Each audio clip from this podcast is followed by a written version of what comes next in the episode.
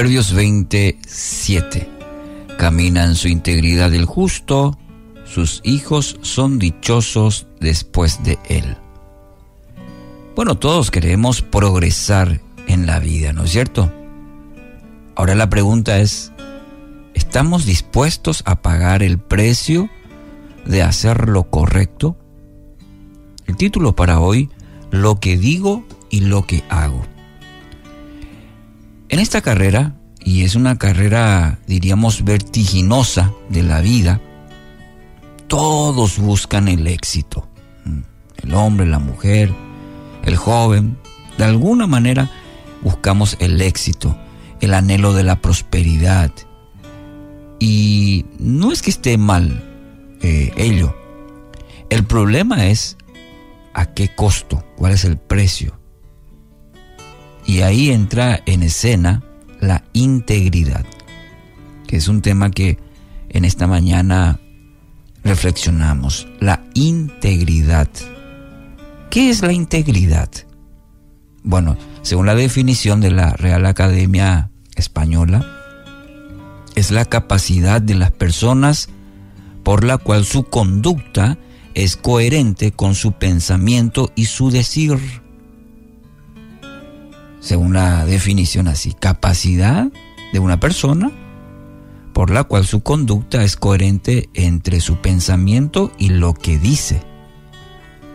Una persona íntegra guarda todas sus partes enteras, lo que piensa, lo que dice y lo que hace. Es decir, hay una relación, hay coherencia entre todas sus partes entre lo que piensa, entre lo que dice y también en, lo que hace. Guardan un mismo sentido, guardan una misma dirección. La integridad es el cimiento sobre la cual se construye todo éxito. Todo éxito, yo diría verdadero, porque eh, depende del concepto que tengamos del éxito. Pero cuando hablamos sobre la integridad tenemos que decir que sí, la integridad es el cimiento sobre la cual se construye el verdadero éxito. En tanto, ¿qué pasa? La corrupción crea grietas en ese cimiento que tarde o temprano conducen a una destrucción. La gente señala mucho el hecho de la corrupción que permea no solamente la, el área, diríamos, política, permean toda la sociedad. Y la corrupción va creando grietas en nuestro cimiento y tarde o temprano, querido oyente, eso va a traer destrucción. Para exigir la honestidad de los demás, primero debemos tener la autoridad moral. Nosotros, cada uno. Entonces siempre será oportuno hacernos algunas preguntas que nos ayuden a evaluar nuestra propia integridad. ¿Sí? Antes de señalar, miremos nuestra propia vida, nuestra integridad. ¿Somos honestos en el trabajo? ¿Somos honestos en nuestro negocio? ¿Tratamos a los demás con respeto, con honra? ¿Sus palabras son consecuentes con sus actos? Preguntas que nos van a ayudar a examinarnos también, porque primero debemos empezar por casa, por nuestra propia vida. La persona íntegra no engaña, no habla con doble sentido, dice la verdad y no importa la circunstancia que enfrente. ¿Mm?